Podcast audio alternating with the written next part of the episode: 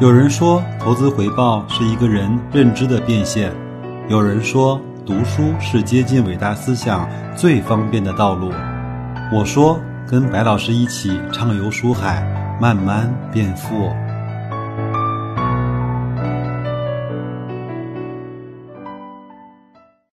各位听友，大家好啊！今天是四月二十九号，是个周三。按照我们的安排呢，今天呃是要分享《闲来一做 S 化投资》这本《慢慢变富》，我们继续来分享它的最后一章，叫“投资修养篇”。那今天想给大家分享的这个小章节呢，叫“投资时更需要独处”。其实看到这个标题的时候，当我看到这段文字的时候，真的是感同身受。那我们先来看一看贤大是怎么说的。他说：“人啊，是社会中的人，即使是实现了财务自由的人，也会被俗物缠身。况且呢，我们生活在移动互联网的时代，会被微信朋友圈绑架，时时生活在别人编织的疏而不漏的天网之中。所以呢，我们想独处是很难的。”特别是一个人相处的时候，但是你的内心未必是平静的。所以有一句话呢是这么说的，叫“君子慎独”。因为在一个人的时候，你可能会放松了要求；在一个人的时候，你会对自己有所懈怠；一个人的时候，你会你不会像在很多人面前的时候表现的那么的自律，或者是那么的高要求。然而呢，我们做投资啊，确实是需要一种独处的能力，而只有在独处的时候呢，我们才能够倾听内心真实的声音，不至于迷失。白老师呢，经常会有一个时间点呢，会自己做很多的反思，那就是在早上刷牙的时候，或者是晚上洗澡的时候。在很多的时候，在白天比较纷忙的抉择中去做了一些，到后来独处的时候，发现那完全就是一个比较荒唐的投资决定。很多的时候，我是被这样的时刻呢所挽回来。包括我我前面跟大家讲过，呃，在康美药业身上，我也是确实在。有一天早上刷牙的时候，跟自己说：“你到底懂不懂这个企业？”我也曾经买过一点点的东阿阿胶。我说：“你到底知不知道它的功效？你到底理不理解那些客户到底是为了什么去买这些产品？”正是由于这样的独处时刻，或者是静心的时刻，让我做出了很多现在看起来是一个相对还算是正确的决定。咸大还说啊。巴菲特呢是世界上最有钱的人之一了，然而呢，他却喜欢生活在自己的故乡奥马哈。用他的话说，他的地方离华尔街太近，就会让自己的肾上腺激素增多。成长股投资大师费雪呢有自己独立的工作室，他一旦进入工作状态，甚至连他的家人都不能够进入工作室。活跃的罗杰斯周游世界，类似于今天背起行囊走天下的独行侠。我还有一本书，就是罗杰斯写的，就是罗杰斯环游世界和他的投资。他可不是因为是一个有钱人，到哪儿呢都特别好的待遇。他经常喜欢骑摩托车，经常也坏摩托车，在西藏啊，在一些。尼泊尔啊，这些地方甚至都找不到可以给他加的那个油品的油。但是正是因为这样，他克服了一个又一个的困难，让自己啊，让自己面对那个最荒漠的那个郊野，这样他就有了更多可以去深度思考的机会。我猜想呢，这不仅使他具有一种全球化的投资视野，也使他能够保持一种远离喧嚣而独立思考的习惯。如果大隐隐于市。那么这些投资大师都达到了我们古人所推崇的这种境界。人呢，作为一种思想反刍的智慧型的动物，其实若是独处下来反刍一下是很有意思的。只是呢，我们人类也是懒惰的动物，这种懒惰有的时候表现不愿意进行自我的反思。我曾经说过一句特别毒舌的话，我说有的人一辈子偷懒，但是他偷懒的不是身体。而是思想，他宁愿去做很多非常辛苦的工作，也不愿意去让自己的大脑转起来，想一想自己应该怎么去更加的好起来。美国有位作家叫汉弗莱尼尔呢，在他所写的《逆向思考的艺术》一书中啊，揭示了我们人类的一些特点。他说，从原本的意义上来讲，人类就是一种群体性的动物。其实，这种群体性和蜜蜂、蚂蚁、羊、牛、马的群体性是毫无二致的。人类不能够忍受孤独，恐惧孤独。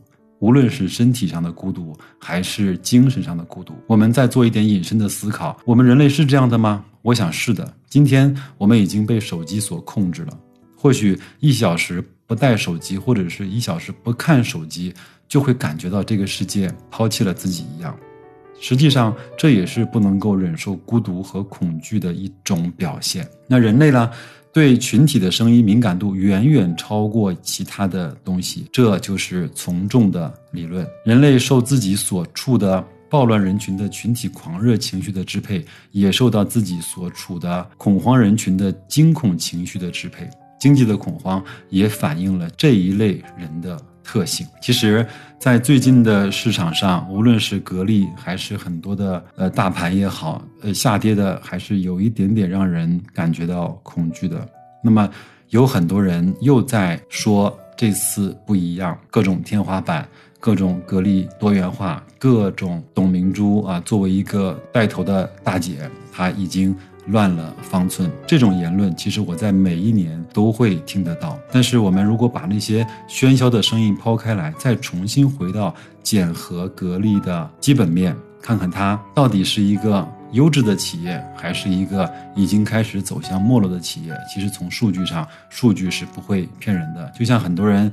对我呢，在后台提出了一点点的表扬，说我整理的 View Like 的三期直播的节目，给了他更多的、更全面的去认识和理解格力电器的机会。其实这样的分析和思考，这种冷静的声音，这种理性的声音，才是我们更多人所需要的。人类呢，明显受到了领头者的影响。我们有的时候买东西也好。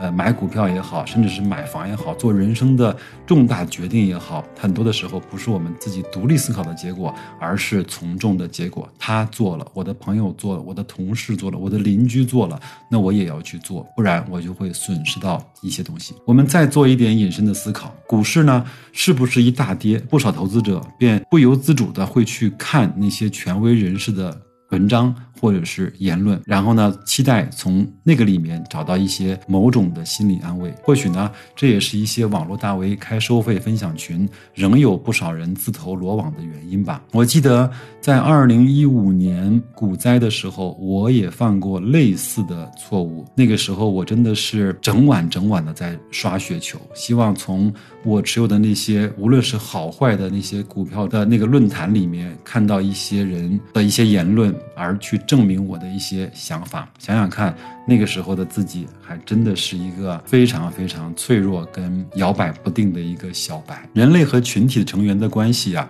取决于他是否被承认是该群体中的一员。我们再做一点隐身思考，我们人类呢，或许只有迷失在群体中，才会有安全感。比如，许多人悲观的谈空仓。有的人就跟着空仓，似乎只有空仓才有安全感。同样，见许多人在股市上大赚特赚，自己呢便产生攀比、嫉妒的心理，赶紧投入股市，唯恐被赚钱的大多数人所丢下。如此种种，作为群体，人类是有强烈的仿效和传染特征的。法国的古斯塔夫·勒庞啊，他写过一本非常著名的书，叫《乌合之众：大众的心理学研究》。这本书一直在我的书架上。在那本书里面呢，他也。深刻地揭示了人类的群体的特征。他说，一个人的心理群体表现出最惊人的特点如下：构成这个群体的个人，不管是谁，他的生活方式、职业、性格或智力。无论是相同还是不同，成为这个群体的事实，便让他获得了一种集体心理，这使他的感情、思想和行为变得与他单独一个人的时候的感情、思想和行为颇为不同。若不是形成了一个群体，个人根本不会产生某些的念头或者是感情，有些也不可能变成行动。心理群体是一个由意志成分组成的暂时现象，当他们。结合在一起的时候，因此呢，就形成了一种新的存在，与构成生命的细胞一样，会表现出一些特点，而且呢，这个特点与单个细胞所具有的特点是非常非常不一样的。在这本书中啊，作者深刻地分析了我们人类群体的无意识的特征。当然，作为群体，人类这些特征是由长期的进化而形成的。有些也未必是缺点，可能是本能，这些甚至还有益于人类的进步和发展。然而呢，具体到了股市的投资上。这种群体无意识的特征，多数情况下是有害的。而今天移动互联网的时代，有的时候更加剧了，或者是加速了这种有害，而且人人都似乎难以逃避。有一句话呢，说的也非常绝对，他说一定要做大众的对手盘。你这样的话，在股市上才能够赚得到钱，这个看个人去理解吧，点到为止。在《逆向思考的艺术》这这本书中呢，作者给了我们一个摆脱这种群体特征的一个方法。这个方法呢很简单，就是愿意偶尔的去独处一下。所以我很多时候看书呢是用 Kindle，因为那个时候不会被微信推送各种 APP 所打扰。他说。仅就这一点来看，它已经很有价值了。因为独处的时候呢，我们往往能够养成用心思考的问题，而不是把他的想法当成自己的想法。我们其实中国有句话叫“用心思考和用脑思考，你会得出两个完全不一样的结果和行为”。这句话呢，是我当年听《东吴相对论》的时候，吴伯凡讲的。那个时候，我真的是觉得讲的太对了。对于作者呢提出这一点，我本人倒是感同身受，讲的是贤大啊。因为我自己呢一些有价值的投资想法，大多数还真的是在独处的状态下去形成的。当然，这种独处呢，并不是不食人间烟火，浪迹于深山老林，寄情于山水，也并非离群所居。其实是结庐在人境而无车马喧。有时候很简单，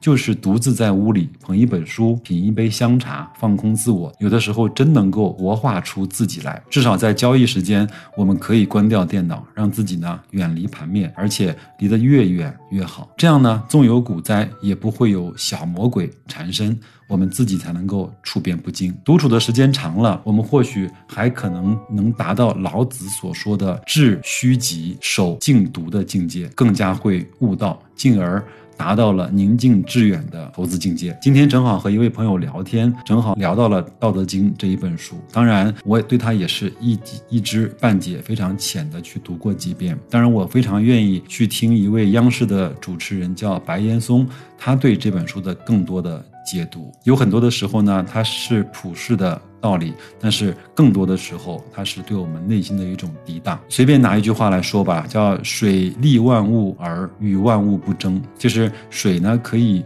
对任何的事物有帮助、促进，但是它不和任何的事物所去争，它永远是留在那个最低的坑坑洼洼的里面。当它形成了一个非常大的汪洋海洋的时候，它可以接纳一切的东西。它比那些高山峻岭还能够存活的时间更长，还能够表现出更庞大的接受力和能量。所以，我们让自己呢变成更大的汪洋，而不是变成那个随风摇摆的小树苗。由于录制这期节目的时候呢，已经到了深夜时分了，那也请允许白老师送一句话给。现在听到节目的你，我也希望各位能够敢于独处，善于独处，甚至是享受独处的时光。另外呢，也陪自己走过不同的人生的泥泞的时期，让我们在认清楚生活的真相之后，仍然有热爱生活的勇气，这样才真正是人间值得。好吧，那也祝各位在五一节前的最后几天工作中能够工作顺利，然后身体健康，投资愉快。那我们在五一节之后给大家再放送我非常喜欢的主持人白岩松对雷军和董明珠的访谈。如果有人能够坚持听到这一刻的话，那我在今天的节目里还想发出一个小小的。邀约，因为我坚信这一次格力电器会分红，我想让大家再继续的不免俗的去猜一下今年格力二零一九年分红的数字。如果你愿意猜的话，在这条节目的下面留言，那我会选取猜的最快、最准的两位朋友，送出白老师所特有的一点点的小礼物，好吧？那就这样，再见各位。